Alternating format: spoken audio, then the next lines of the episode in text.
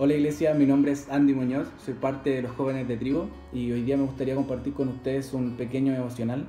Eh, voy a partir leyendo en Salmos 37.5 que dice, echad sobre Jehová tu carga y él te sostendrá. No dejará para siempre caído al justo.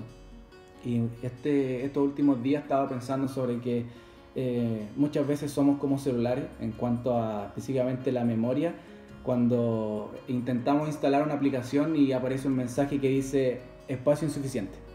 Y pensaba sobre que eh, muchas veces somos como, como este celular que no puede instalar esta, esta, aplicación, siendo estas aplicaciones que ya están en el celular nuestro, nuestro pensamiento, nuestro eh, día a día que, que estamos lidiando, nuestros sentimientos, emociones que nosotros queremos manejar y, hay veces que esta aplicación que no se puede instalar es Dios eh, diciendo como instálame, así como estoy aquí, estoy disponible, estoy gratis, no hay, no hay que pagar para que, para que me pueda instalar.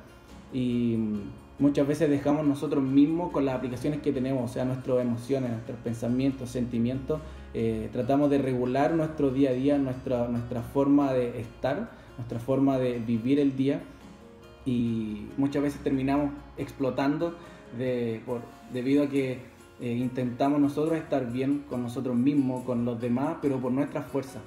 Y esto es un recordatorio, este versículo, para, para, que sea algo constante, que no sea solamente un domingo después de la reunión cuando se terminó de orar y, esperar que la semana se mantenga así, sino que es una constante que se tiene, tiene que mantener en cuanto a entregar estas cargas, porque es así, Satanás no para, Satanás no para de, enviar, enviar y enviar flechas, enviar pensamientos, enviar dudas, cosechar dudas en nuestras vidas.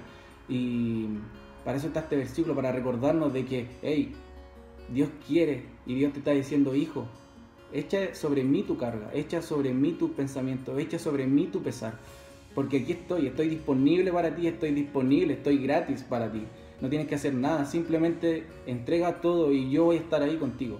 Entrega todo, porque yo no tengo peros. Y por último, un, otro, otro salmo que dice el Salmo 37.2, dice, encomienda a Jehová tu camino, confía en Él y Él hará.